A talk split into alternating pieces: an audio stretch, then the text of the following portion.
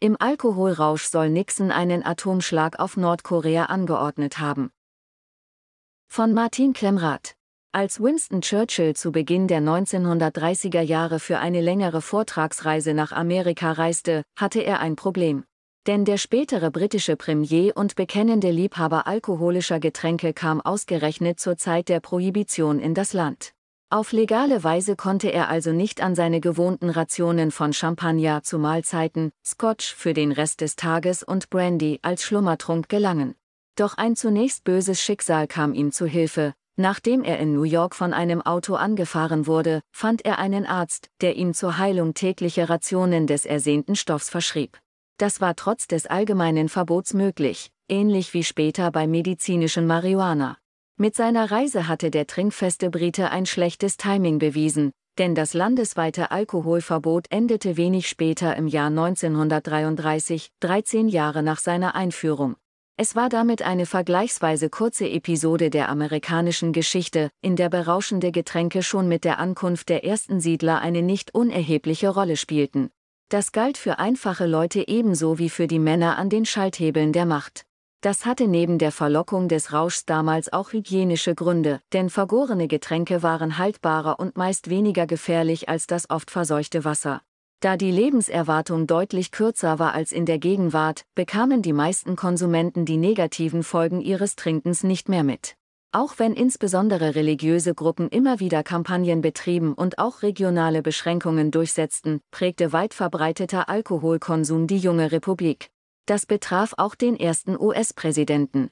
Allabendlich konsumierte George Washington eine Flasche Madeira, dazu Rum und Bier. Legendär wurde das Saufgelage, mit dem er 1787 die Unterzeichnung der Verfassung gefeiert hatte.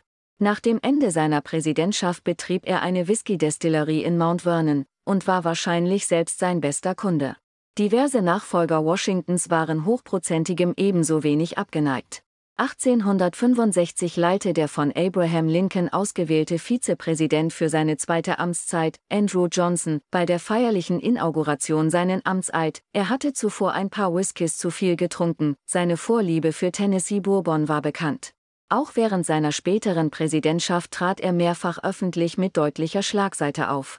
Unter den modernen US-Präsidenten gilt Richard Nixon als der heftigste Trinker. Denn obwohl er den Stoff nicht vertrug und schon nach einem Glas deutlich angeschlagen wirkte, becherte er regelmäßig. Zeitlebens umstritten, gelangen ihm große, vor allem außenpolitische Erfolge, Stichwort China-Reise 1972, aber sein Trinkverhalten führte immer wieder auch zu brenzlichen Situationen. So soll er im April 1969 im abendlichen Rausch einen Atomschlag auf Nordkorea angeordnet haben. Hintergrund war der Abschuss eines US-Spionageflugzeugs. Sein damals oberster Sicherheitsberater Henry Kissinger intervenierte und vereinbarte mit dem Generalstab, abzuwarten, bis Nixon am nächsten Morgen ausgeschlafen hatte.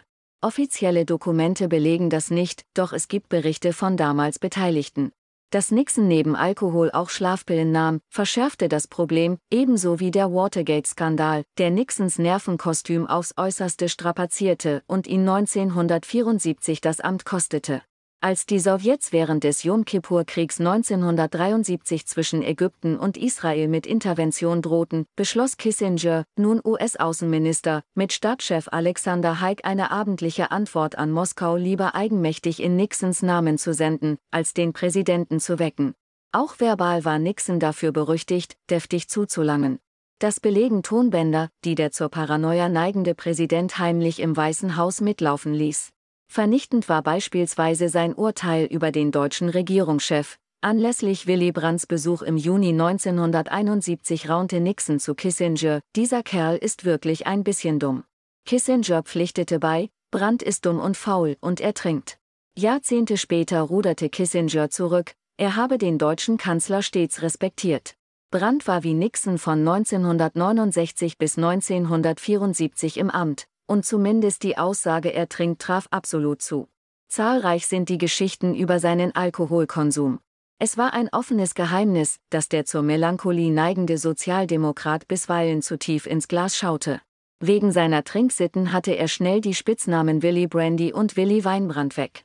Schon im Juli 1965 wurde Brandt, damals 51 Jahre alter SPD-Vorsitzender und regierender Bürgermeister von Berlin, vom Spiegel darauf angesprochen. Er winkte ab, jetzt trinke ich nur noch Wein und gelegentlich Bier für den großen Durst, später wurde es freilich wieder mehr. Seinen großen Leistungen tat das keinen Abbruch. Im Oktober 1971 wurde er, wenige Monate nach den Lästereien der Amerikaner, für seine Ostpolitik mit dem Friedensnobelpreis geehrt. Dass Alkohol und Spitzenpolitik oft so eng verwoben sind, hat viele Gründe. Die Last der Verantwortung, einsame Entscheidungen, öffentlicher Druck, enormes Arbeitspensum, der Stoff hilft dabei, solche Sorgen zu betäuben, da geht es Politikern genauso wie vielen anderen. Auch ist Alkohol eben soziales Schmiermittel. 1983 nannte der damalige Parlamentsneuling Joschka Fischer den Bundestag entsetzt eine unglaubliche Alkoholikerversammlung. Dabei werden die Drinks seit jeher nicht ohne Hintergedanken gereicht. Ein Paradebeispiel für trickreichen Einsatz geistiger Getränke ist der erste Bundeskanzler. Konrad Adenauer selbst mied üppige Mahlzeiten ebenso wie übermäßigen Alkoholkonsum, wusste dafür mit dem Stoff aber taktisch meisterhaft umzugehen. Ein Beispiel ist Adenauers legendäre Runde im August 1949, eine Woche nach der ersten Bundestagswahl, bei der er sich als Kanzler ins Gespräch brachte. Um die Gäste auf seine Seite zu ziehen, lud er in der kargen Nachkriegszeit zu einer opulenten Kaffeetafel, später gab es ein Buffet und dazu Weine aus dem heimischen Keller. Vor allem der jüngste Teilnehmer, der noch nicht ganz 34-jährige Generalsekretär der CSU, Franz Josef Strauß, zeigte sich nachhaltig beeindruckt, auf Privatkosten Adenauers habe er weder vorher noch nachher jemals Ähnliches erlebt. Über die angebotenen Getränke schwärmte Strauß sogar, ein Sortiment Weine, die für uns wie himmlische Glocken klangen. Beim späteren Verteidigungsminister bemängelte Adenauer allerdings Taktlosigkeiten und Redseligkeiten nach Alkoholgenuss. Eine Diagnose, die auch in den folgenden Jahrzehnten auf den streitbaren, charismatischen bayerischen Ministerpräsidenten zutraf. Adenauer wiederum erwies sich zu einem entscheidenden Zeitpunkt als ungeahnt trinkfest, nämlich als er 1955 in Moskau die Heimkehr der 10.000 verhandelte. Der deutsche Kanzler wusste, dass die Russen versuchen würden, die deutschen Delegierten unter den Tisch zu trinken, da sie sich von intoxinierten Verhandlungspartnern bessere Konditionen erhofften. Gleichzeitig konnte er im Land des Wodkas die vielen hochprozentigen Runden nicht ablehnen, ohne die Gastgeber zu brüskieren. Adenauers Lösung? Er gab Anweisung, jedem deutschen Delegationsmitglied vor den Verhandlungsrunden es löffelweise Olivenöl einzuflößen, um die Rauschwirkung zu dämpfen. Der Erfolg gab ihm recht. Das galt auch für seine Frankreichreise 1962, auf der Weinkenner Adenauer ein weiteres Beispiel seiner Weindiplomatie lieferte. Die Bundesrepublik richtete einen Empfang aus, ein Abendessen für Präsident Charles de Gaulle und seine Frau. Der deutsche Kanzler brachte einige Flaschen Eiswein aus seinem Keller mit und bewirtete damit das obere Tischende, wo de Gaulle und er saßen. Das kam im Land der Weinkonnoisseure gut an. Legendär ist der Weinkeller des Élysée-Palasts, dessen Einrichtung der damalige Präsident Vincent Auriol 1947 anregte und den seine Nachfolger immer weiter mitkuratierten. Und auch ein Abschiedsstreich Adenauers ist überliefert.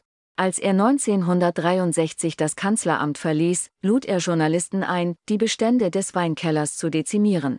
Er wollte nicht, dass sein ungeliebter Nachfolger Ludwig Erhard zu viel Auswahl hatte. Denn der schätzte gutes Essen und die Getränke dazu, mochte Süßes und am Abend gerne Whisky. Es gibt freilich auch die Gegenbeispiele, Staatschefs, die in ihrer Amtszeit keinen Tropfen anrührten. Dazu gehörte US-Präsident George W. Bush, ein Bekehrter. Jahrelang als trinkfreudig bekannt, hatte er 1986 eine Kehrtwende vollzogen. Nach einem besonders heftigen Kater infolge der Feier zu seinem 40. Geburtstag schwor er dem Alkohol ein für allemal ab und wandte sich dem christlichen Glauben zu, wie er im Wahlkampf im Jahr 2000 erklärte. 2007 betonte der damalige französische Staatspräsident Nicolas Sarkozy, ich trinke keinen Tropfen Alkohol, nachdem er auf einem G8-Gipfel etwas derangiert gewirkt hatte. Das wohl berüchtigtste Beispiel eines abstinenten Politikers ist Nazi-Diktator Adolf Hitler. Dessen Propaganda ließ den Kriegsgegner Winston Churchill regelmäßig als vermeintlich unfähigen Trunkenbold beschimpfen. Der Ausgang des Zweiten Weltkriegs ist bekannt. 1955 trat Churchill als Premierminister zurück und verstarb 1965 im Alter von 90 Jahren. All I can say is that I have taken more out of alcohol than alcohol has taken out of me, lautete eines seiner Resümees. 2002 wurde er in einer BBC-Umfrage zum größten Briten aller Zeiten gewählt.